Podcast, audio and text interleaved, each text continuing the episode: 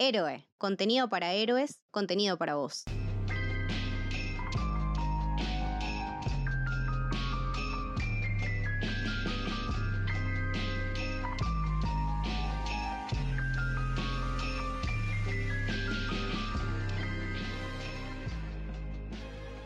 Bienvenidos, bienvenidas, bienvenidas al Camino del Héroe. Mi nombre es Leticia y estoy con Santi. ¿Cómo va? Bien, todo bien.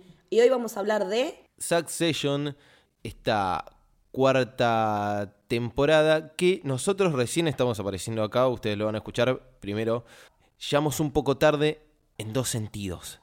El primero es muy gracioso porque habíamos grabado uno para la temporada 3 el año pasado y nada, perdimos los archivos. Cosas que pasan cuando se graban, los que hacen podcast sabrán que es algo muy común. Nada, fallamos, habíamos hecho y acá Leti lo puede... Era un programón aparte, era un programón. Era un gran capítulo, nos terminamos, nos encantó eh, y nada, perdimos, en realidad no perdimos todos los archivos, sino uno de esos archivos eh, y no tenía sentido porque éramos tres.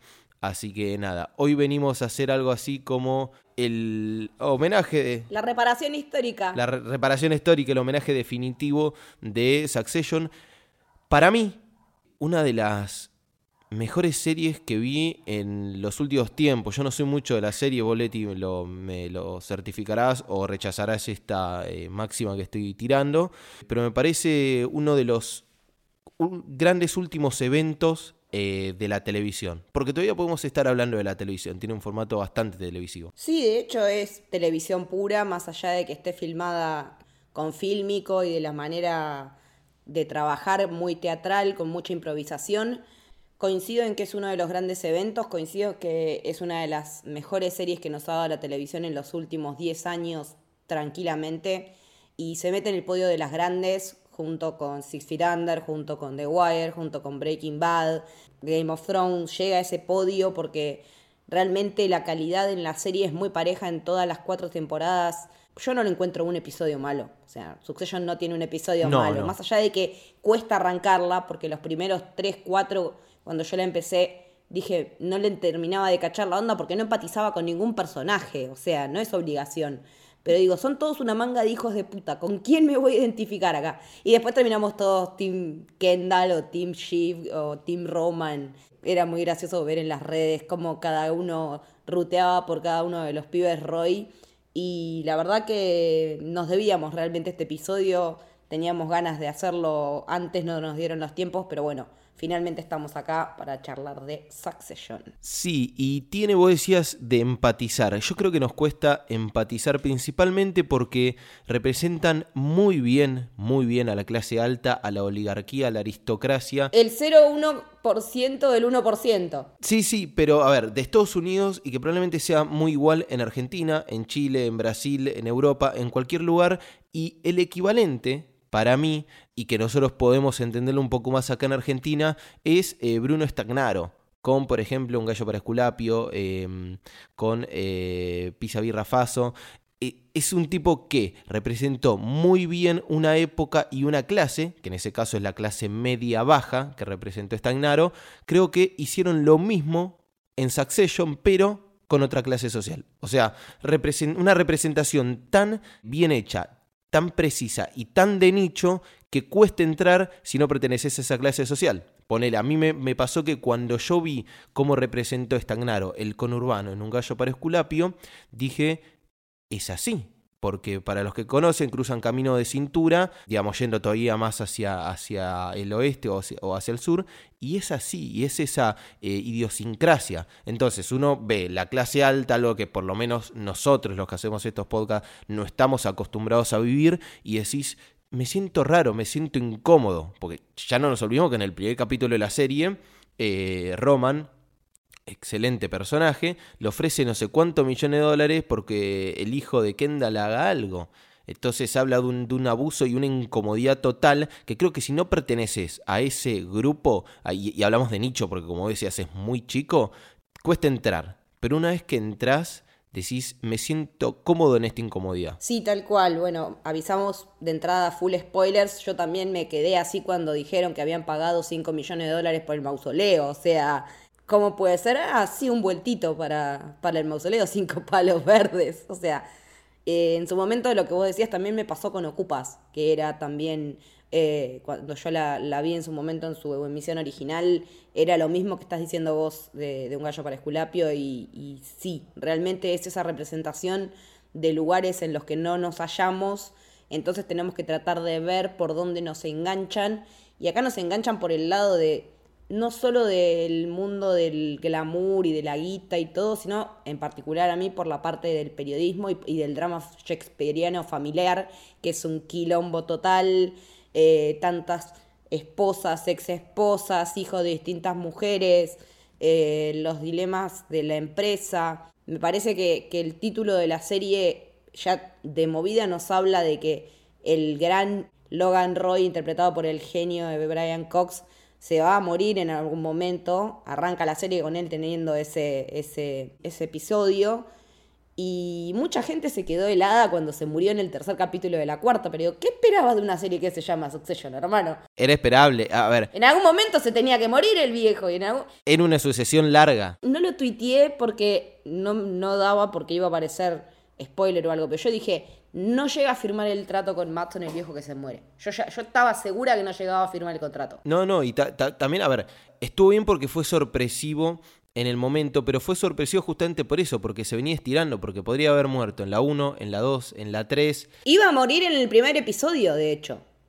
Y como vieron que Cox era tan bestia, decidieron agarrar para otro lado, pero ahí también está la mano de Jesse Armstrong, del creador junto con Adam McKay. Eso te iba a decir. Eh, eh, creo que el elenco tiene muchos talentos, pero también la parte de atrás, todo lo que es el staff, tiene excelentes eh, profesionales. Sí, porque la parte de, mm, de la producción, bueno, lo, que era la dupla Will Ferrell, Adam McKay, que ahora ya se pelearon y no están más, pero bueno, al momento de Succession todavía seguían trabajando juntos. Jane Tranter, que es importante para muchos de nosotros porque es una de las personas detrás de Doctor Who y de, la materia oscura. Y Lucy Preble, que también trabajó en Secret Diary of a Curl Girl. Y también eh, está eh, Frank Rich, que es un ex columnista de economía del New York Times. O sea, muy variado, muy británico, porque, bueno, Jesse Armstrong es británico. Y también vale decir que el piloto lo dirigió Adam McKay que también fue uno de los guionistas de Ant-Man. Eh, bueno, hizo The Big Short, Vice, eh, hizo Don't Look Up. Y a pesar de que eh, el uso de, de no es algo originario de él, digamos, no es la única persona que lo hace, sí es una marca personal de McKay para los que conocen su filmografía y esto no realmente no lo sé si fue una decisión personal de él de usarla en el primer capítulo quedó tan bien que se siguió sosteniendo, pero realmente ya pasó a ser una marca personal de la serie, de la misma manera que pasaba en The Office. Mucho cámara en mano, mucho plano corto. El, el, el clásico mockumentary, de alguna manera porque este mockumentary está camuflado, se nota, en, perdón, en The Office está explícito, acá no, porque en ningún momento eh, se rompe eso en la diégesis de que estás grabando un documental, pero se siente siempre como si fueran especímenes raros que los están documentando. Y por eso es que funciona también estos, estos recursos eh, fílmicos que decís vos. La cámara en mano, el zooming, eh, el uso de la, de, la inestabilidad, esa justamente, es justamente que te, que te genera la Steadicam. Hace como que siempre vos estés investigando y estés viendo un mundo extraño al cual sos ajeno. Y me parece que eso funciona muy bien. Sí, y además en la dirección, bueno, sobre todo en esta última temporada trabajó eh, mucho Mark Mylod, que estuvo en, en episodios de Game of Thrones, en la excelente The Affair, que también la recomiendo. Eh, Adam Markin, que trabajó mucho en Grey's Anatomy, en Justified, en Masters of Sex, en Sons of Anarchy, en, los, en The Americans, en Fargo.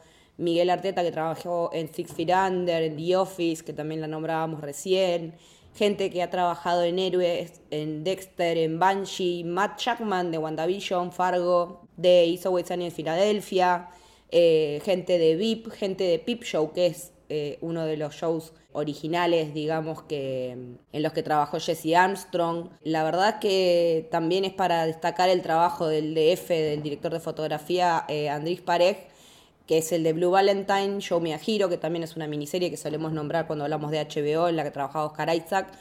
Eh, dirigió episodios de Watchmen, de la, de la nueva versión de Un Mundo Feliz.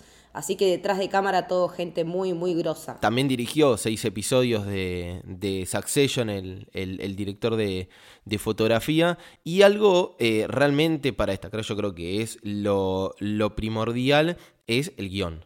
Y todavía más en esta última temporada, creo que en la cuarta temporada directamente el guion eh, pasa a prenderse fuego porque es una locura. Realmente si hay que hacer una masterclass eh, de guion para televisión, eh, incluso más allá de televisión, es esta cuarta temporada. Había cosas en las cuales yo lo vi y digo, no lo puedo creer, pero no solo en eh, cómo escribe las escenas, sino también en la escritura de los diálogos, que es algo muy complicado. Te hablo a vos, George Lucas. Es algo muy difícil realmente escribir diálogos creíbles y buenos, que obviamente es la buena interpretación la que termina de coronarlo, pero si vos no tenés un buen pie, por más que sea una buena interpretación, no se va a sentir real. Y es una locura. Y hay, viste esas páginas de quotes, que hay muchas, bueno, eh, dio un millón, le dio de comer un montón de páginas de Instagram eh, relacionadas a Quote Succession y esas cosas. Eh, y la verdad que es algo para, para aplaudir. el principal guionista, bueno, como ya lo nombró Letty, y como por lógica funciona en las series, es su showrunner, Jesse Armstrong, que tiene 15 episodios eh, a ver, obviamente, guionados 100% por él, creo que es como una distribución de los episodios, después el tipo siempre estuvo. Después en la lista la sigue Susan Son y Staydon y Alex eh, Birch junto a Jimmy Cargar que tienen 10 episodios ellos. Después, bueno, se van distribuyendo cada uno de los de los otros guionistas. Sabemos que eh, es muy común en Hollywood y en las series que haya... Firma uno, pero trabajan todos. Claro, y, a ver, iba a decir algo un poco capaz que duele más, pero eh, guionistas esclavos de esos que están eh, escribiendo, escribiendo uno, dos, tres, cuatro versiones y el que está arriba obviamente lo, lo termina firmando. Digo que esto, a pesar de que la cabeza es Jesse Armstrong y esos guionistas principales que nombré, hay muchísimos guionistas trabajando en, en esta serie. Sí, la verdad es que es un trabajo de construcción de hormiga y también habla de lo bueno que está, de lo bien ejecutado que está el guion, el hecho de que la improvisación haga que no se pierdan los diálogos, porque también trabajan mucho con la improvisación al punto tal de que sabiendo que Jeremy Strong, nuestro querido Kendall, eh, es un actor de método que se ha consagrado en este papel con esa, con esa filosofía de trabajo, versus Brian Cox, que le decía, este pibe se lo toma todo demasiado en serio, teniendo gente con tan tan diversas miradas sobre la actuación, ver que no, eso no implica una lesión en la pantalla, sino todo lo contrario, sino que genera una complementariedad.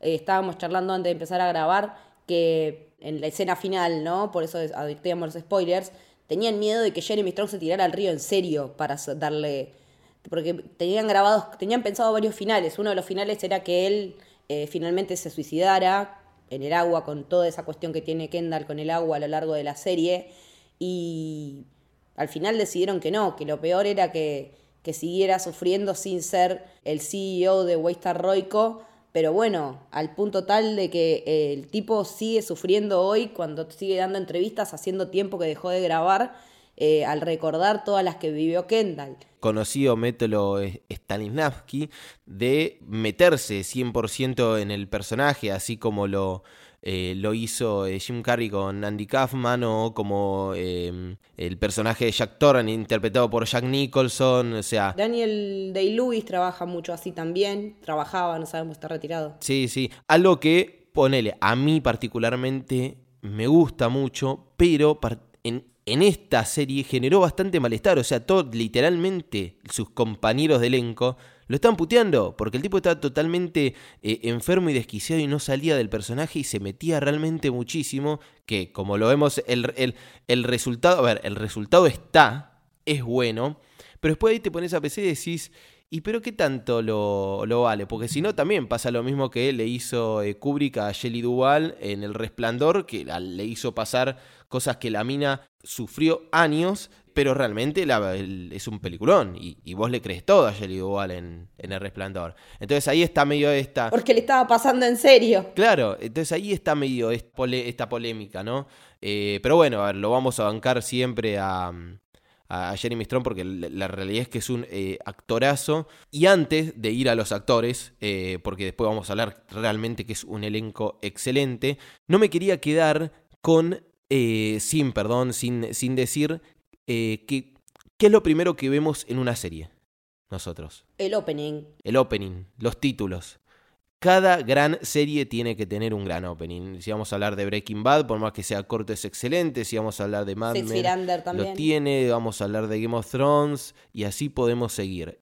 Por favor, de pie, de pie para la banda sonora que compuso Nicolas Britel. Una locura. Es Sí. una locura. Es una locura. Es, es, es algo que más de una vez me puse los auriculares y, y lo escuchaba y decía, Dios, qué, qué genial esta banda sonora. Pero no solo el piano del inicio del episodio, que ya lo, lo pusimos en la intro de este, de este podcast ah, para que arranque de la misma manera, sino también las demás versiones que va haciendo, porque tiene una versión más triste y la versión con la cual termina la serie también, ese piano muy suave, eh, que da una sensación de, de, potencia, de potencia es la fuerza y la, eh, la fuerza a través del poder y del dinero que tiene la, la familia de Succession y todos los que están en Succession, sino también que es eh, tristeza. Me parece que es algo magnífico, un tipo que lo tuvimos en Don't Look Up, The Beer Short, eh, Vice o Moonlight, eh, que nos haya regalado una obra maestra, la verdad. Sí, sí, lo que hace Nicolas Brittle también es, es, es brillante porque es como todo un gran, una gran bola de genialidad combinada, un montón de talentos que confluyeron en este proyecto y me parece que, que eso es lo que hace que sea una serie tan redonda, tan perfecta, de la que ni en pedo me hubiera imaginado que se iba a llenar de spoilers un domingo a la noche Twitter y aún así pasó. Eh, no llegó a batir los récords de series de, como Game of Thrones o de Last of Us, pero tuvo cada vez más y más visionado porque además fue ganando cada vez más y más premios. Eh, se, ve, se ve venir que va a ganar todos los premios en los próximos semi. Eh, sí, esperemos, ¿viste? Porque después, ¿viste? Lo- los semi terminan haciendo lo mismo que le hicieron a Better Call Saul y decir, dale, déjate de joder. Ya no espero absolutamente nada de ningún tipo de academia cinematográfica ni televisiva yo. Eh, no, pero Succession ya. El tema es que a Better Call Saul nunca le dieron nada. Y Succession ya ganó un montón de premios. Entonces yo creo que es de esas que, es- que ya están instaladas. Entonces ya. como pasaba con Breaking Bad contra Boardwalk Empire. Boardwalk Empire la rompía toda, pero justo tenía Breaking Bad, que estaba al, mismo tiempo y no ganó nada. Y un es un serión de la puta madre. Bueno, lo que podemos hablar un poco es del elenco y de los personajes también y de cómo fueron cerrando sus tramas, porque la verdad que cada personaje merece un tratamiento especial. Empezamos por el patriarca, por el hombre de los zapatos difíciles de llenar, por Brian Cox, que es Logan Roy, una especie de Rupert Murdoch de la vida real, si se quiere. Jesse Armstrong lo puede negar todo lo que él quiera, pero la gente de la familia Murdoch se le acercó a Bri- a Brian Cox y le dijo, aflojen un poco. O sea, literalmente él estaba en una fiesta, se le acercó a alguien y le dijo, soy el entorno de la familia Murdoch, aflojen un poco porque esto es demasiado parecido a la realidad. Su hijo Lachlan también muy parecido a, a Kendall con esto de que escuchan hip hop y que eh, quiere ser el, heredero natural, cuando en realidad el que terminó trabajando en ese rol fue otro de los hermanos. Eh, la verdad es que el, trabajo que hizo Brian Cox es excelente. Una anécdota que él cuenta en el podcast oficial es que supuestamente su personaje, como decíamos, iba a morir en, en el primer episodio y decidieron conservarlo. Y además él iba a ser australiano, igual que Murdoch. Y después resulta que le dijeron que su personaje, en el, en el famoso episodio de la, de la vuelta a casa, para los, creo que son los 50 años de trabajo con, de haber fundado la compañía, él nació en Dundee, en Escocia, que es donde realmente nació Brian Cox, que él no se lo esperaba y lo sintió como un regalo. Me parece que el trabajo de Brian Cox como este padre que nunca le da la aprobación a los hijos es titánico y otra cosa que también él remarca mucho es que lo que una de las cosas que él primero preguntó fue, pero él realmente los quiere a los hijos o no, para saber cómo encarar el personaje. La pregunta que nos hacemos hasta el final, ¿no? Y él dijo que, y le dijeron que sí, que él los quiere a los hijos, pero que la manera de quererlos que tiene es esta. Eh, bastante particular. Yo creo que Bastante chota, pero bueno, Sí, sí. a su manera los quería. ahí me pe- permito el beneficio de la duda de si los quiere o no, porque muchas veces uno piensa que quiere una persona y realmente no lo quiere. Para mí no hay un... Nada, un- una sen- un milímetro de cariño. No, no lo noto, lo noto por momentos, pero eh, creo que en la conclusión final no, no se siente. Y así como decías vos, a ver, vamos a darle la derecha a Jesse Armstrong, que si él dice que no se basó, no se basó. Eh, hay bastantes similitudes, pero tranquilamente podría ser cualquier magnate de los medios, desde Roger Ailes, eh, con todo el quilombo que, tuvo en, Fox News. después podemos hablar de, de alguno de los Bobs de, de Disney que tienen un perfil parecido, o incluso de William Hertz, vos decías que lo presionaron a, Jesse, a, mm, Brian Cox por el deslado de la familia. Hertz también lo presionó a Wells cuando hizo Citizen Kane, pero lo presionó ni a nivel mafia eh, adentro de un ascensor, según cuenta. Te rompo las piernas. sí, sí, según, cuenta em, Orson Welles, lo presionó directamente adentro de un ascensor. Entonces, siempre nos vamos a encontrar con este tipo de, de personajes que no dejan de ser estereotipos. ¿sí? Pero estereotipos bien justificados, porque terminan siendo todos iguales estos magnates de, los medios. Así que tranquilamente sí, podría ser eh, cualquiera de estos tipos. Incluso lo podemos llevar a, Lucas Matson, que es un animal de los negocios igual que Logan, nada más que en otro tipo de empresa de tecnología. O sea, Matson es Elon Musk. Sí, sí, sí, un, un, Elon, decir, un Elon Musk tranquilamente que, que, que, ya es capaz un poco más raro, más particular, que viene de otro palo y que quiere comprar los medios. En este caso, con la compra de, de, Twitter, podríamos decirlo de Elon. Claro, pero en el sentido de que son animales del negocio, que son personas Empresarios, que crearon algo, em, em, pero aparte self-made men, que ellos crearon algo de la nada y son dueños de un imperio y le preguntaban a Alexander Skarsgård también en este podcast oficial si él sentía que tenía ese paralelo, dice que sí, que él siente que cuando está tratando con Logan está tratando con un par y después cuando tiene que tratar los hijos con, los hijos es como que siente que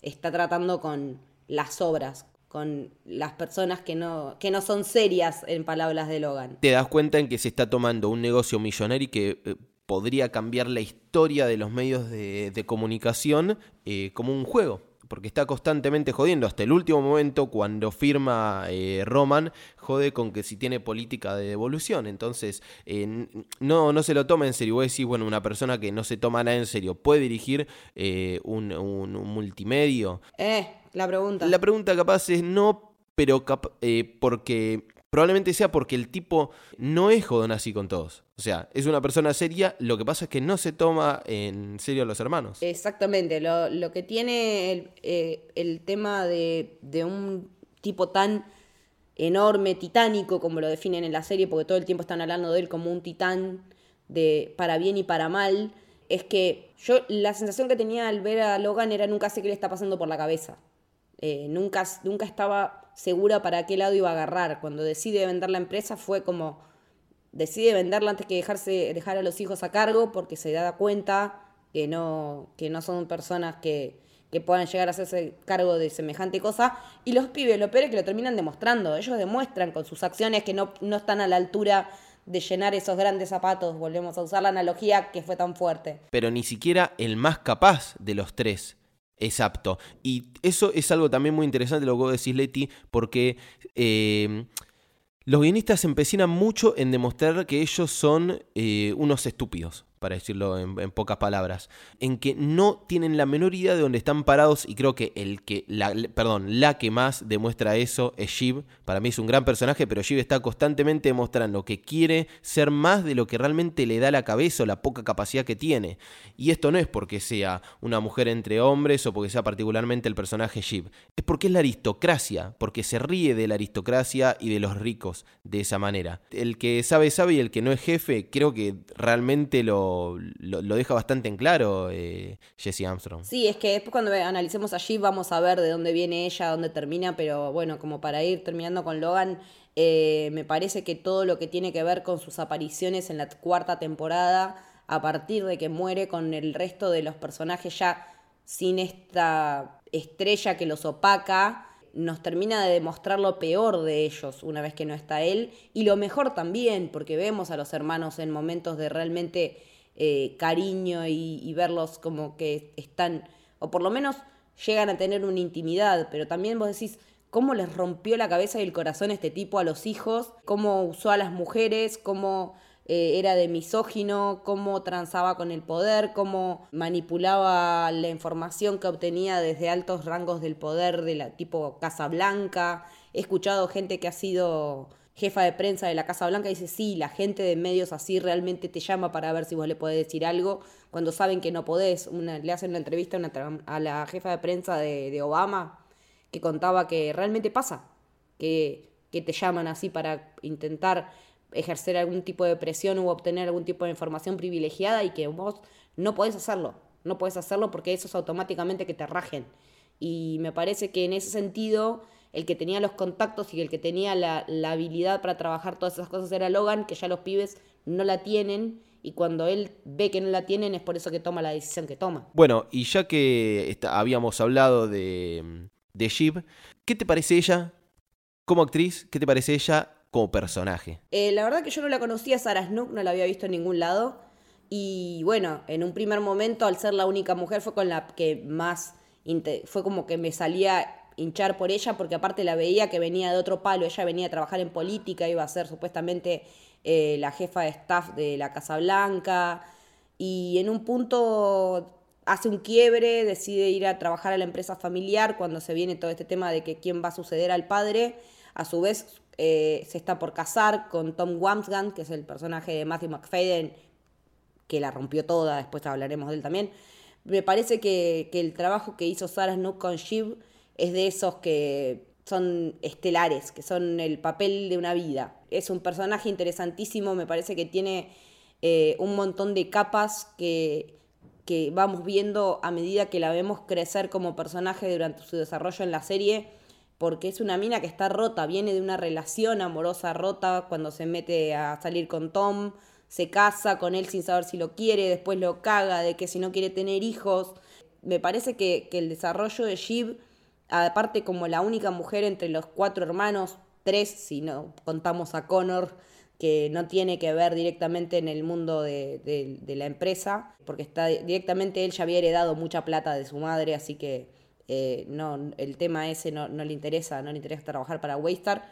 Me parece que el arco de Shiv termina muy redondo, muy distinto a lo que yo me hubiera imaginado. Yo me pensé que ella iba a terminar en otro lugar posicionada, no como la, esposa de, que termina siendo al final, y menos aún embarazada, pero que eso también tuvo que ver con el embarazo de la vida real de Sarah Snook, de llevarlo a la, a la pantalla, porque ella ya había dicho que como que no quería tener hijos, o Tom decía que sí, ella no, y en relación a sus hermanos. Me parece que ella es la que aparentemente siempre es la que pone como la voz de la razón cuando los otros divagan demasiado, pero al final también ella es la que termina siendo la jueza ejecutora de todo lo que termina pasando al final. Sí, sí, creo que no, no tengo mucho más para, para sumar. No es de mis personajes favoritos. Yo creo que tuvo... Para mí fue de los que menos creció, ¿eh? mira, como personaje. Eh, lo ves al final y realmente dio una vuelta entera. O sea, volvió de alguna manera al punto de partida, teniendo varias matices en el medio, pero creo que es de las que, de, las que menos progresó, de las que menos cambió, que eso no quita que, eso no implica, perdón, eh, sea mala Sara. Sino que el personaje fue hecho así y tampoco implica que haya sido mal escrito el personaje. Para mí fue muy bien escrito el personaje, pero habla de una no maduración eh, del personaje, pero adrede, que parece que está bien, porque en contraposición... Es que por eso digo que está tan bien llevada la historia, porque al pegar el 360 es como que no termina de romper con esa cuestión que tiene con el padre y eso no la deja avanzar. Por eso, por eso. Por más que por momentos parezca que sí, en realidad yo creo que el, el, que más crecimiento tuvo fue Roman en particular, pero bueno, eso lo vamos a ver. Pero el tema es que no pueden sacarse esa pesada mochila de, haber tenido un padre de mierda y una madre de mierda, sobre todo ella con su mamá, la relación. Sí, sí, eh, como decís, siempre tuvieron eh, el peso de su familia y principalmente de su padre encima. Yo creo que G fue el personaje que nunca maduró. Y el personaje de el, caprichoso que tiene Guita está representado ahí por Jeep. Y justo hablas de Roman, realmente para mí. Revelación Kieran Kalkin. Primero, premio revelación, probablemente un eh, eh, actor de reparto tiene que tenerlo porque realmente es un laburazo el que hace en esta cuarta temporada. Y después es el personaje que más progresa. Si, si, si estamos hablando de un desarrollo y de cambios en el personaje, ¿Cómo arranca? Como el inmaduro, el estúpido, el que no sabe nada de la empresa, el, pendejo pajero pasa a ser el único que termina feliz, porque el último frame que vemos de, de Roman eh, Roy es así, es riéndose, pero está riéndose porque por fin se sacó una mochila de encima. Después vamos a hablar un poco más de la historia en sí, eh, pero más... Pero también sabes cuál es el cambio. Él es el único que se anima a alargar los sentimientos en el funeral del padre y a desarmarse. Sí, sí. Me parece que el hecho de expresar... Es parte del camino. Eh, claro, el hecho de expresarlo. Exactamente. Porque también es aceptar ser segundo, también es aceptar eh, que no podés llevarte bien con todo, también es aceptar que querés a tu papá a pesar de que estás enemistado. Entonces me parece un un desarrollo de personaje magnífico el de Roman. Y no es solo Roman, es Kieran Culkin, por favor, hablando de ser el hijo de, él es el hermano de, y siempre fue el hermano de una persona que quedó en la nada, porque Macaulay Culkin tenía un gran futuro, se metió en una jodida y desapareció totalmente. Ahora nadie sabe dónde está mi pobre angelito. Él estuvo en mi pobre angelito, que era Kulkin, en, em, en, mi pobre angelito 2, si no me equivoco. Sí, en mi pobre angelito 2 aparece. No sé si aparece en la 1, pero bueno, es, es uno de los hermanos.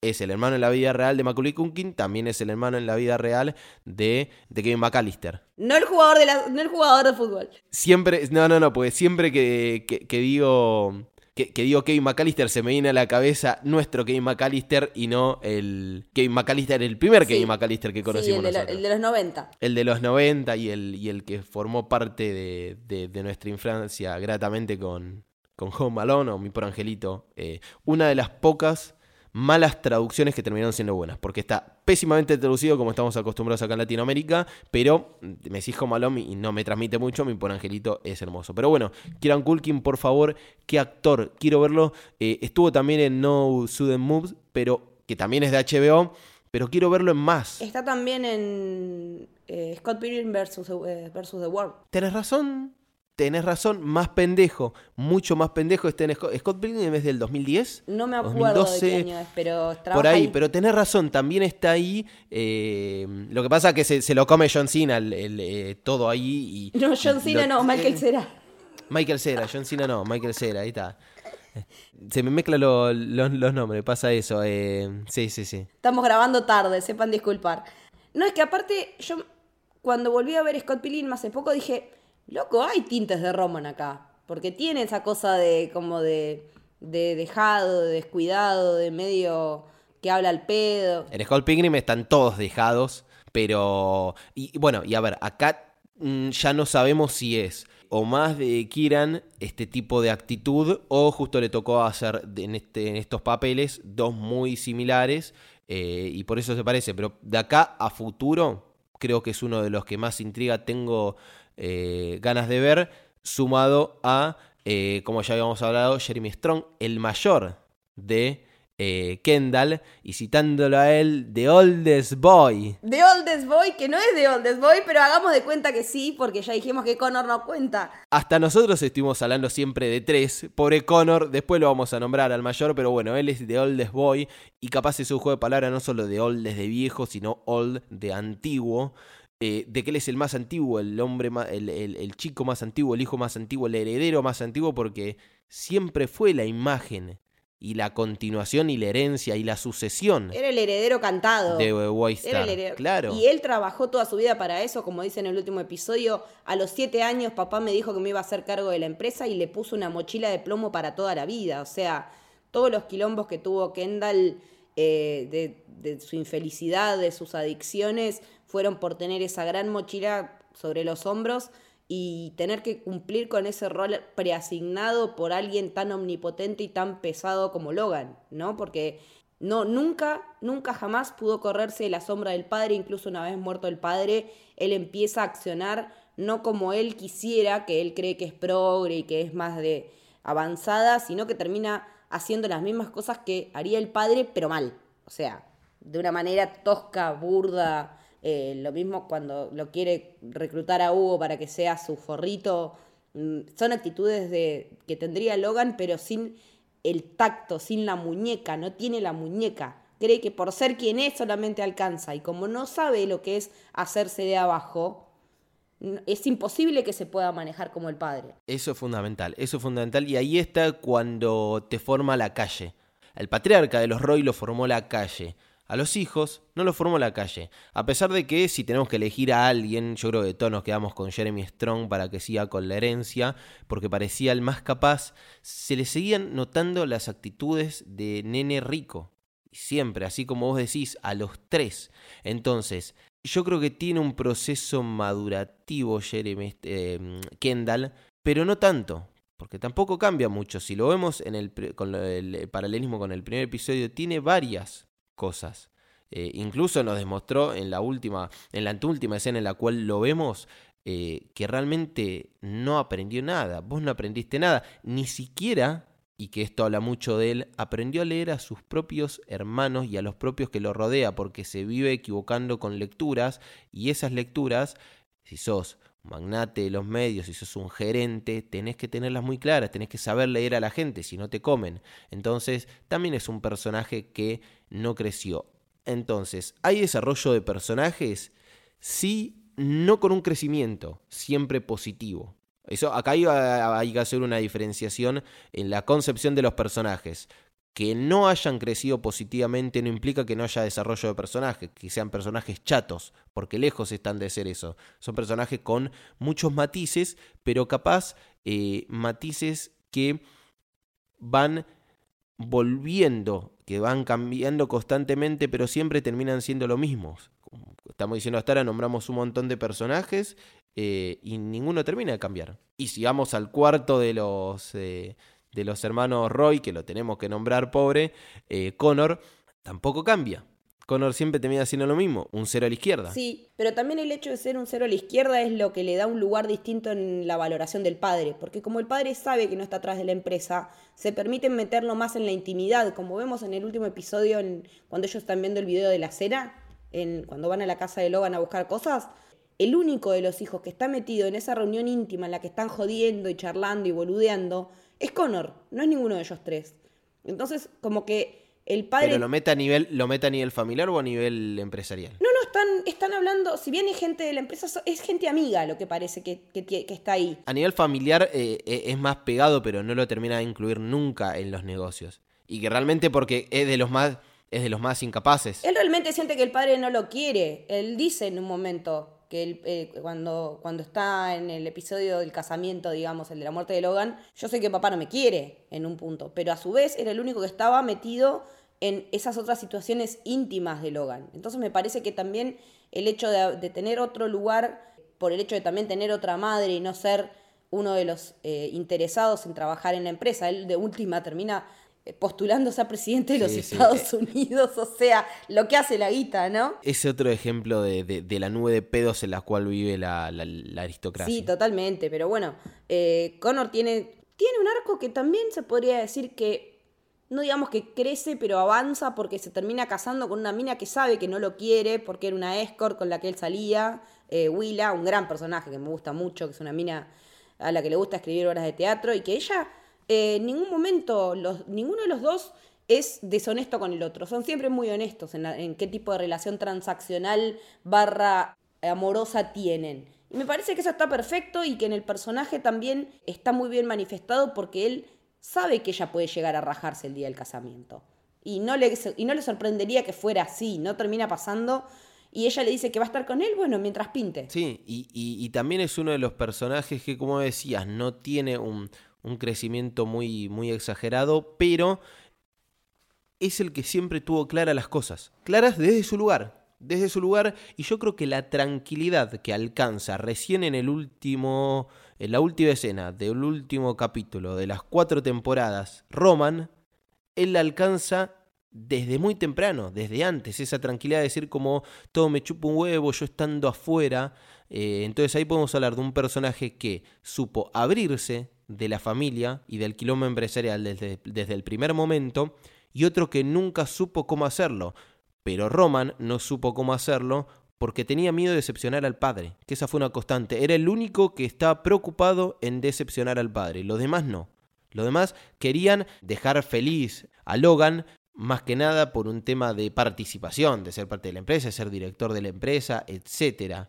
pero él siempre quería satisfacerlo a nivel padre. Es algo que le pasa a muchos, eh, creo que es más común en los varones con el padre que en las mujeres, es dejar Lo estuvimos siempre... tratando justo en el episodio de Ted Lasso. Sí, sí. es dejar siempre feliz a mi, eh, a, a mi papá, esa, es- esa presión que tiene, que tiene uno. Que en este caso no es el hijo mayor, que generalmente se, se, se ata eso al primogénito, pero sí lo siente Roman. Connor nunca le importó y creo que es el, el que realmente más vive en una nube de pedos y representa como eh, todo el sinsentido que puede rodear a esta clase alta. Ahora, bueno, hablemos de Tom un poco, el marido de Shiv. Gran personaje que empieza siendo un pelele total y termina, y dejémoslo ahí, después vamos a desarrollar a- eh, a- hasta dónde llega, pero nada, desarrollo de personaje, desarrollo de personaje y desarrollo histórico y crecimiento tiene. Sí, la verdad que lo que hace nuestro eterno Mr. Darcy como Tom Wamsgans es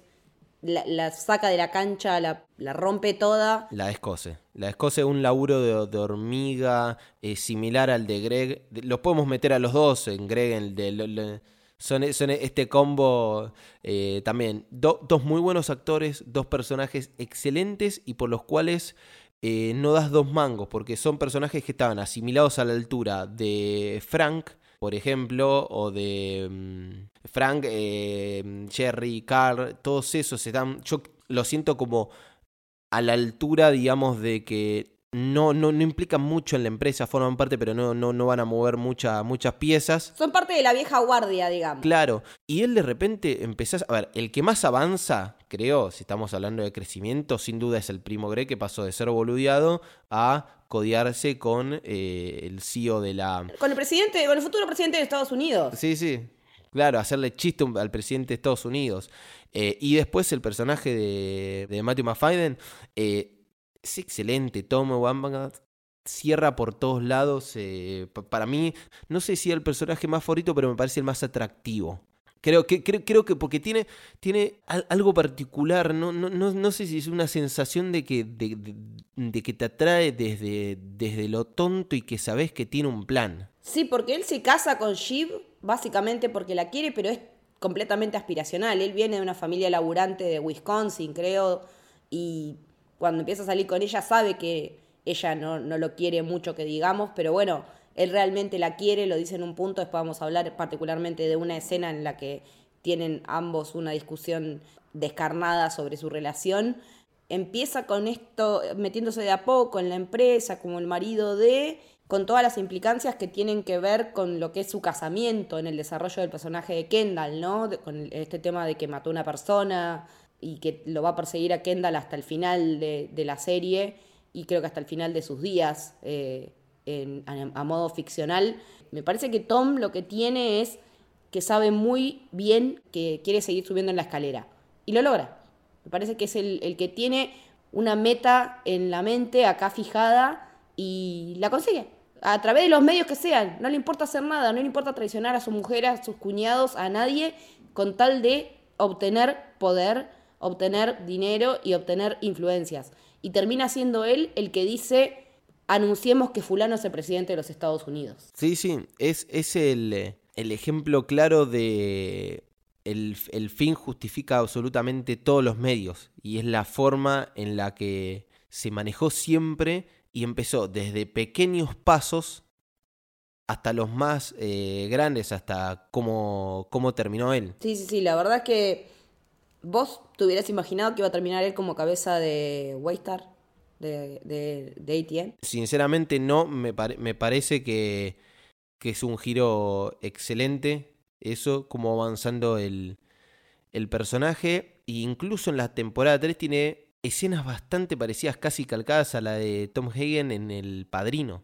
Es idéntico y en la, la- mantienen hasta el mismo nombre de pila, pero, pero tiene muchísimo de esto. Y creo que, y creo que tiene una influencia muy sutil eh, con El Padrino, con determinadas... eh, En realidad la gente de la serie dice que El Padrino también es una de las bases para la serie. Sí, sí. A ver, ha- habían dicho que la gran, gran influencia es el Rey Lear, que lo interpretó Brian Cox en, lo- en los 90, pero no puedes evitar que haya referencias de- del padrino. Eh, porque tenés así personajes como Tom, hasta personajes como, como Logan, eh, tenés eh, de las traiciones y todas las particularidades. Lo que me llama la atención es que Kendall tiene todo para ser un Michael Corleone, pero no le da. Eso a mí me, me llama mucho la atención. Viene a ser Michael, pero no le da para ser Michael Corleone. Es que parece que, a ver, Michael Corleone se convierte en Michael Corleone en de la primera, la- el- el- los primeros dos tercios de, de- del, del padrino, digamos, que es la escena ese de- del asesinato de Solozzo. Ahí se convierte en, en Michael, en Michael Corleone, en, en el padrino, digamos, con mayúscula. Eh, pero el problema es que Kendall no lo hace nunca. Le dicen, vos tenés que ser un asesino. Logan le dice, vos tenés que ser un asesino. No literalmente, sino un despiadado. Vos para ser, eh, para ser magnate en los medios, tenés que ser un despiadado. Él no termina de serlo. Entonces, por eso es que no es, eh, por eso es, que no es el personaje de Michael Corleone. O sea, arranca con toda para hacerlo, pero no lo termina de ser nunca. Entonces que creo que está desdibujado este personaje, no lo es nadie, porque el personaje de Tom no es el de Michael, sino que termina siendo el de, es justamente el de, el- el de Tom. El de Don Robert Duval. Sí, sí. Y lo que tiene también es que arrancan de distinto lugar, porque Michael Corleone no, en principio es el que no va a tener nada que ver con el negocio familiar, con, con la mafia, digamos, y Kendall sí es el que está como predestinado a hacerlo. Entonces, Sí, sí. En un What If termina siendo Connor. claro, sí. el, el heredero. Sí, tal cual. Pero yo la verdad que pensé que, que se iba a quedar Kendall con la empresa, pero hubiera sido un final demasiado feliz para lo que es Succession y para lo que se merecía el personaje. Entonces me parece que haya sido Tom y con Shiv a modo de primera dama de la empresa, y siendo que Tom va a ser una figurita de cartón, porque Matson le dijo, necesito a alguien que se coma los garrones directamente, y él acepta ser un, monigote de, de Matson. Hablando del padrino, un títere. Es la figura del, del títere que. El títere, el testaferro, el chivo expiatorio. Algo también muy común en los medios de comunicación, que haya una cara visible para el gran poder eh, mantenerse guardado. Ya ver, eh, Manieto acá en Argentina, para los que lo conocen, llegó a decirle al presidente, presidente puesto menor, ¿sí? Como diciendo, el que maneja las cosas soy yo. Eh, pero en Succession dicen, ellos han puesto cuántos presidentes subieron y bajaron, reyes, reinas. Claro, él, él está orgulloso. Él está orgulloso y a ver, y lo terminan definiendo también así a, eh, a dedo. Eso es, eso es en una escena, ahora si querés ya nos pasamos a la escena, pero la escena en la que están en ATN eh, eligiendo directamente, che, a, a- a quién ponemos, es excelente. Es- están votando en nombre de la, de la democracia. Pero bueno, de tantas escenas que ya fuimos nombrando, tenemos un muy buen final de la tercera temporada Sí, que conecta, todo. a ver, terminan Logan diciendo me cago en ustedes tres y es los hijos contra el padre por la sucesión, por la herencia, por el poder. Arrancamos con todo en esta en esta cuarta temporada que tiene muy buenos capítulos, pero ya al tercer capítulo tenemos nuestra boda roja acá, la Connor Wedding. Sí, la Connor Wedding en el barco, en el, en ese- con toda esa cuestión electoral, con todos los colores eh, azul, blanco y rojo, un horror. eh, y esta noticia de que Logan se descompuso en un avión yendo a Estocolmo a firmar el contrato con Matson. Sí, que justo le pasa al pobre Connor ahí eh, y que tiene, y esto sí es para aplaudirlo, no solo el guion, sino una edición de la puta madre, la- el montaje Está filmado básicamente en tres tomas el episodio. y el montaje paralelo que tiene, cómo va yendo del avión al barco, del barco al avión, y cómo, no sé si te pasó a vos, Leti, a mí personalmente me pasó mucho tiempo que la cámara que estaba en el avión era subjetiva.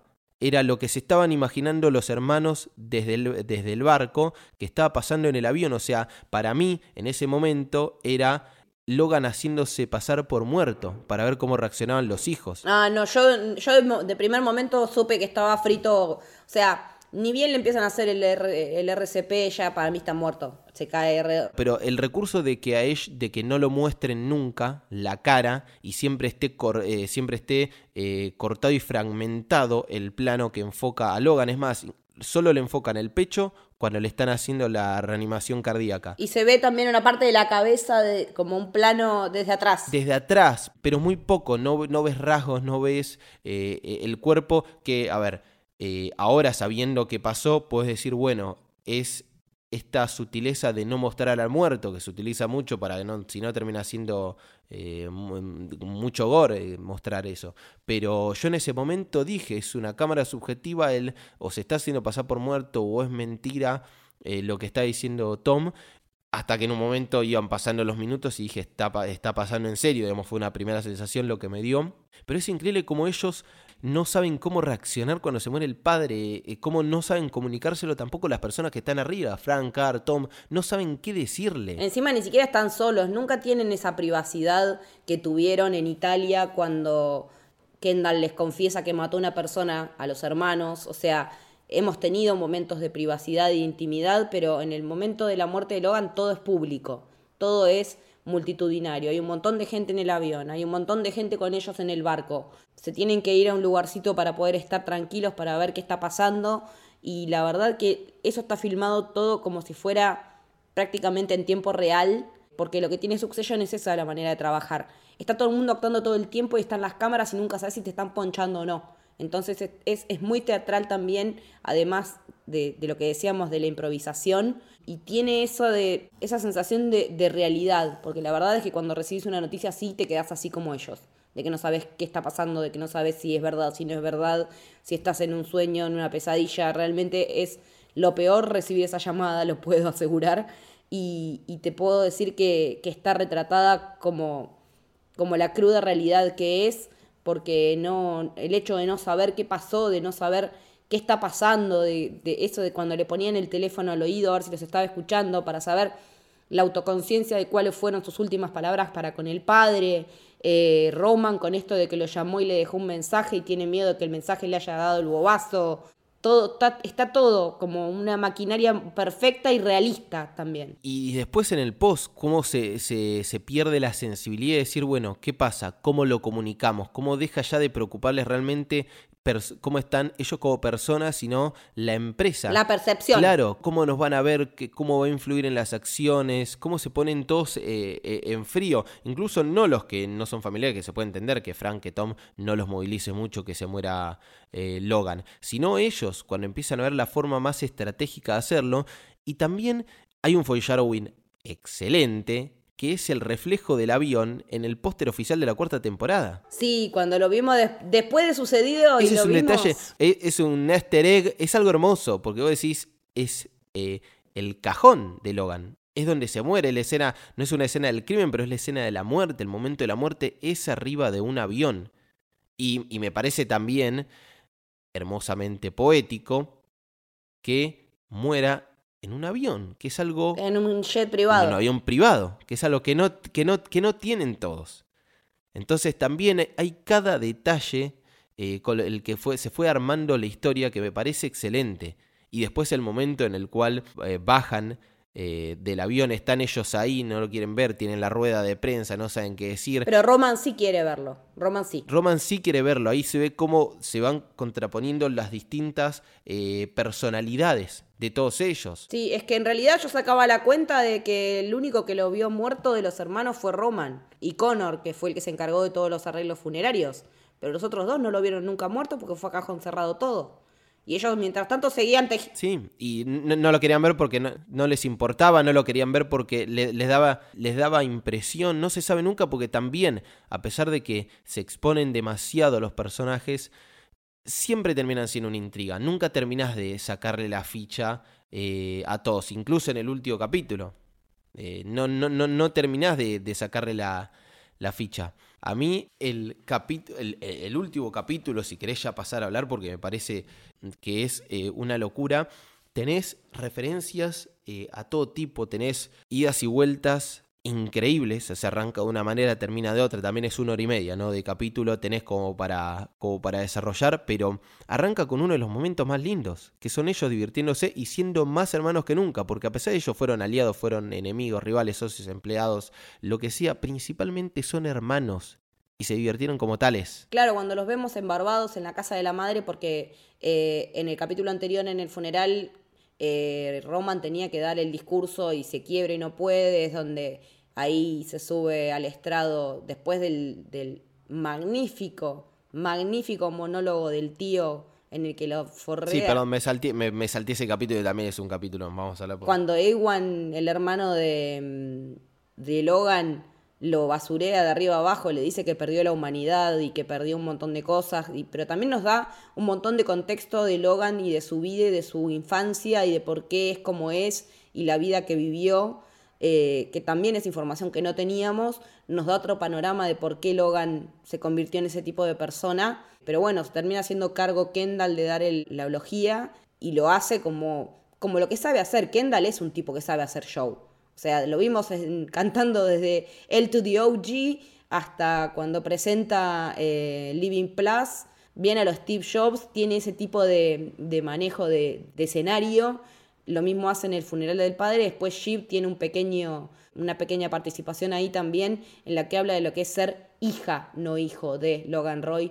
Y aún así sentirse más afuera todavía del mundo porque el padre no entendía a las mujeres y me parece también hermosa para comentar la escena en la que están las cuatro viudas de Logan. Tenés a Marcia, la esposa actual, a Kerry, la amante actual, a, la- a Caroline, la madre de los chicos, de los tres chicos, y al amante anterior. O sea, esta es mi Kerry, le dice. Ese es excelente, es así, te- este es mi cara. Que un dato de color, la actriz que interpreta a ese personaje es la esposa en la vida real de Brian Cox. Sí, buen dato. O sea que eh, estuvo en el, el falso eh, funeral de su esposo en, en personaje. La verdad que me parece un dato re interesante para contar, que lo contaron en el podcast oficial. Pero me parece también que lo que decías vos de, del último episodio de, mm, de cómo arranca en un punto en el que ellos están bien, yo creo que ahí ya Shiv tiene tomado una decisión. Por más que están diciendo, vamos a hacer que seas vos, Kendall, qué sé yo, yo ya veo ahí una sombra de duda en, en Shiv, como que ella no está terminada de convencer de que eso sea lo que tengan que hacer. También vale contar como anécdota que esa porquería que le prepararon en la licuadora era hecha realmente de porquería, si él realmente se la tomó Ay, y Dios. se la tiraron en la cabeza en serio. Bueno. porque es un cabeza de tacho, ahí está. ¿Ves? Ahí está el límite del, de- del método Comiskey. Ah, ese- no puedes hacer eso. Ah, Ese es el límite. Es más, se la tiraron en la cabeza y después lo raparon. Sí, porque sí, era lo- la última escena. Fue la última escena que se filmó. Que grabaron, sí, sí, eso lo, lo- lo vi que lo, subieron a redes sociales, pero bueno, sí, ahí, ahí está ese límite, ¿viste? Y ahora que decís vos, sí, de alguna manera con el día del lunes, era poco creíble que ella haya tomado la decisión de apoyarlo. Nunca apoyó a, Rom- a, a Kendall. Nunca lo apoyó, nunca quiso, porque siempre estuvo encaprichada en no dejar que él avance. Por algo caprichoso o por interés propio de, de capaz que siempre había tenido seguro que podía alcanzar algo a través de Tom. Pero Tom, hasta que no le dice el It is me, soy yo el elegido, el heredero por... eh, Pero Matson le había dicho que iba a ser ella. por eso, sí. Entonces, la cagó como arriba de un pino, la cagó el marido. Eh, y ella termina cagando al hermano. Es una cadena de cagaciones Sí, sí. eh, consecutivas. Lo dice Roman en el último capítulo, dice, somos basura y no somos nada. Eso es excelente. Es que ahí es donde ves que Roman entendió todo. Sí, es intentar ser alguien en la vida, el no somos nada, y somos basura, es eso, es, es- es la- esta sensación que hablamos de incomodidad desde el primer capítulo de la serie, es que son todos unas mierdas y son todos una basura. Obviamente no estamos generalizando en toda la clase alta ni todos los empresarios, porque si no eh, va a quedar mal que, no se, que realmente nos expresemos así, pero en grandes rasgos terminan siendo eh, así. Y, me, y me y me parece eh, excelente esta lectura final y como hablábamos nosotros de una maduración eh, excelente de Roman, que es de los pocos que lloran. In- incluso hay una escena en donde lo abraza, cuando él está cortada la frente, que lo, lo abraza. Sí, pero esa escena me parece que es una demostración de poder de Kendall, porque lo abraza al punto de que le vuelve, a- le hace saltar los puntos y sangrar de nuevo. Para mí no, para, para mí no es poder, para mí es amor, porque ellos no saben expresar amor sin lastimarse. Ah, es una buena lectura. Para mí es eso. Si no me equivoco, creo que lo había dicho Jeremy, Jeremy Strong de el de sí, sí, creo que lo, lo había dicho en una entrevista de que lo estaba abrazando y aplastando al mismo tiempo. Que es como la forma que ellos aprendieron de expresar amor con la familia. De la asfixia. A través de Logan. No, ah, sí, sí, o sea, trae la asfixia de amar sin, eh, sin lastimar. Ellos no saben hacerlo. Aman y lastiman. Casi es algo como que viene de la mano. Y es la herencia del padre. Porque tuvimos, tuvimos el debate de si los quería o no. Vos habías dicho que eh, Jesse Armstrong le dijo que sí. Desde, el primer, desde las primeras actuaciones que tuvo a, a Brian Cox, que Logan los quería a ellos y yo te dije, no, para mí no los quiere, es las dos cosas. Es amar a través de el odio, de lastimar al otro, del dolor, amar a través del dolor. Y ahí no sé si es algo a propósito para decir, yo crecí con dolor y me tuve que formar desde abajo, quiero lo mismo para ustedes, o es algo más eh, innato, que él es así, que no sabe hacerlo de otra, de otra manera. Sí, es que me parece que ninguno sabe hacerlo de otra manera, porque incluso hasta la madre los dejó en banda, cuando ves la relación de Jeep con la madre, que no, cuando se entera que va a ser eh, abuela, eh, le dice que, total después se lo abandonás y se lo dejas a unas niñeras y ya está. Eh, misma está, está, decidida a tomar esa decisión si es que le dice a Matson cuando también se entera que está embarazada que, que no se haga problema, que tiene el pibe y a los dos días está laburando de vuelta, ¿no? Tampoco quiero dejar de comentar la escena de la, discusión eh, en el departamento de y Tom, en el cual se dicen todo lo que realmente sienten uno con el otro. Pa, fuertísima. Y la verdad que saber. Feo, feo, eh, sensación de incomodidad. Sí, sí, sí, es la sensación de, de, tener, de ser la mosca en la pared y estar viendo algo que no tenés que estar viendo. Y a su vez están todos los invitados atrás y contaban que durante el rodaje tenían que hacerse los boludos como los que no tenían que estar mirando, pero querían estar atentos a, lo que estaban haciendo porque se daban cuenta que era una escena en la que los dos estaban sacando chispas. Y también me interesaría comentar que la escena final, o sea, una de las escenas de la final, cuando se entera Kendall que él no va a ser el CEO, que Jeep va a votar en contra, no le dijeron a Jeremy Strong que eso iba a ser. Él se entera en el momento en el que están, en el que ponen a rodar la cámara, porque en el guion decía algo como termina la votación, pero no decía cómo terminaba la votación. Y toda esa parte eh, los demás actores sabían cómo iba a ser y Jeremy Strong no, así que todas las reacciones de él al enterarse que no, que la empresa se vende y que él no va a ser el CEO son improvisadas. Una locura, boludo. Y lo que es confiar en los actores, ¿eh? Ahí eso es fundamental, porque vos, ¿a qué otra persona le das la posibilidad de terminar? Está bien que pueden hacer 35.000 tomas, pero ¿a qué otra persona le das la posibilidad de cerrar la serie en la escena más conclusiva de todas estas cuatro temporadas?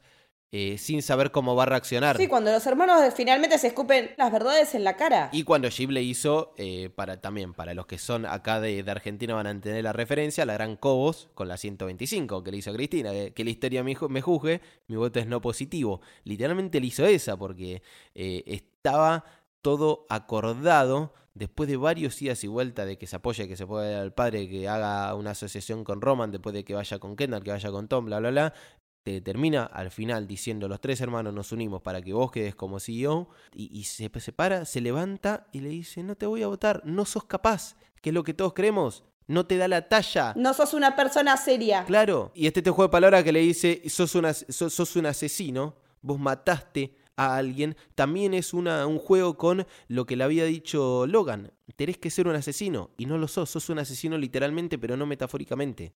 Mataste a una persona, pero nunca eh, serías capaz de, ser un despiadado, que es lo que te pide. Despiadado fue otro, de una manera mucho más sutil. Sí, tal cual.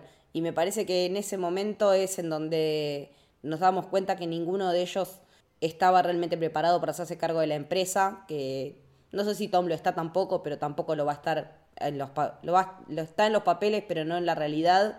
Y me parece que que todo lo que tiene que ver con las relaciones de los hermanos con Matson nos va mostrando también cómo terminan de cerrar ese 360 que decíamos, ¿no? De, tanto de, de, Kendall como de Shiv. Y Roman corrido de esa situación por esto mismo que decía hoy, que es el único que se permite llorar al padre y el único que se permite hacerse una autocrítica y decir, somos basura, no podemos con esto, esto nos queda grande y termina yéndose a tomar el trago que toma Jerry, porque se toma martini con esa fijación extraña que tiene con ella, me parece que, que, todo lo que todo lo que es el último episodio es una obra maestra que es una hora y media y no se, nos te pasa rapidísimo. Eh, pero toda la cuarta temporada es una clase magistral tanto de actuación como de guion, dirección, dirección de actores. La verdad es que un producto redondo que no es para todo el mundo tampoco, lo entiendo, que no, que si más allá de su masividad, Entiendo que haya gente que no se engancha porque hay gente que dice, no tengo ganas de ver cómo viven los ricos, pero hay un montón de cosas más, o sea... No es solo eso, también es más compleja y es muy parecida a Game of Thrones, pero no tiene el atractivo este de la época, de la mitología, de la magia, de lo paranormal, que eso atrae y tracciona a bastante gente. Yo más de una vez la recomendé y tengo gente que me agradece todos los días de haberla recomendado. Yo arranqué Succession por una recomendación de un colega nuestro y después recomendé a otras personas a los cuales no, no había chance. No, no me gustó, me parece mala. Tiene todas esas, eh, eh, esas particularidades. Sumándome a lo que decías vos de cómo terminan los tres hermanos, es increíble las escenas finales de cada uno. Roman escabeando en un bar feliz porque está liberado, haciendo lo que siempre hizo él, que es eh, eh, el, bar es un lugar muy, muy cómodo para él, habla de la comodidad. Kendall, en el primer capítulo lo vimos con su chofer, realmente su perro fiel, todo empoderado, y en el último capítulo también lo vemos eh, con su chofer. Que, que, era el chofer del padre. Claro, de la misma manera, ¿sí? Pensando en vivir o morir. Sí, sí, pensando en eso, con, ese final abierto de decir, se terminó mi vida acá, fracasé en el único objetivo que tenía. Porque ni siquiera era ser buen padre, porque sabemos que a los hijos los tiene de adorno. No, no, esa escena también, en la cual dice voy a cerrar la ciudad, piensa que todo se puede solucionar con el poder o con la plata. Eh, y la escena final de Shiv también, eh, no solo es que eh, son tal para cual, sino que... Es Tom quien ofrece la mano cuando siempre al revés. Sí, sí, y, eh, pero como diciéndole, sabes que no te queda otra, que para lograr lo que vos siempre quisiste, tenés que ser primera dama, no vas a poder ser nunca presidenta. Y a ver, es literalmente. Y luego de haberle dicho a Tom. Acto seguido de que pasa eso es feminismo was found dead. Sí. es que aparte, previo en el episodio, ellos habían tenido una conversación en la que ella le decía que quería tratar de vuelta en serio estar juntos y estar bien. Y Tom le dice, la verdad es que ya no sé que, la verdad es que no sé si quiero. Y ahora con todas las, las cartas echadas, tienen que jugar este rol de matrimonio de cartulina. Ojalá que por su hijo, hija, hije puedan lograrlo, pero no lo creo porque el resentimiento en los Roy es algo que nunca deja de crecer, lamentablemente. Poco más tenemos para decir, a nosotros nos encantaría realmente hacer eh, un episodio más largo, nos hubiese encantado hacer uno de cada temporada, por una cosa o por la otra no pudimos, pero bueno, pero ya para este, para este final, eh, se terminó la, una de las últimas grandes series, uno de los últimos grandes eventos televisivos, porque de a poco yo creo que el formato televisivo no va muriendo porque los medios no mueren. Está mutando. Mutando. Pero de la televisión clásica que teníamos y de la época dorada de la serie eh, televisiva, esta nueva eh, homebox que nos, que nos supo traer justamente HBO, eh, porque creo que de esta nueva televisión o de esta nueva ficción seriada, HBO es la piedra angular y sigue pisando fuertísimo. Incluso misma HBO está cambiando a través de Max ahora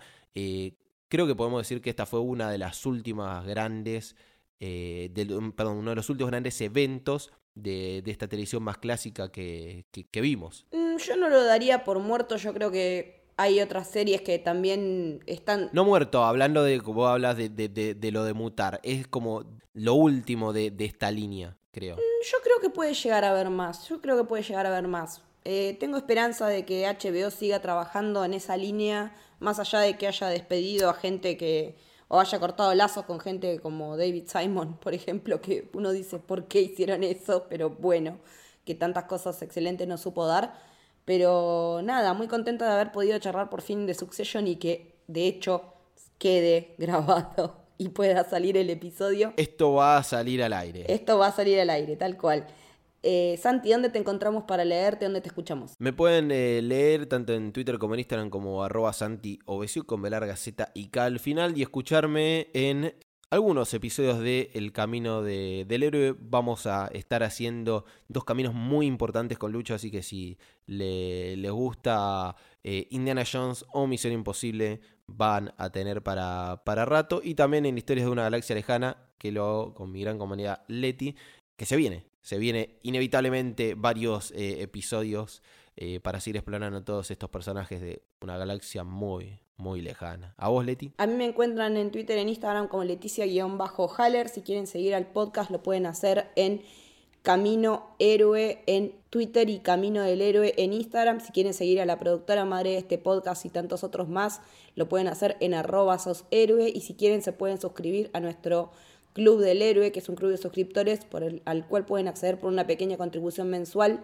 y tienen acceso a nuestro Discord exclusivo en el que estamos hablando todo el día de todo. Estaban como locos ayer eh, al momento de grabar esto las personas que pudieron conseguir entradas para Taylor Swift y desahuciadas aquellas que no. Así que en ese rango estamos charlando de Marvel, estamos charlando de Ted Lasso, de un montón de cosas, de la Flash que se viene. Así que si quieren y si pueden nos pueden ayudar eh, económicamente de esa manera y si no, siguiéndonos en Spotify, poniéndonos cinco estrellas, poniendo la campanita y haciendo que el algoritmo haga su magia. Esto fue El Camino del Héroe, espero que les haya gustado. Adiós. Fuck off.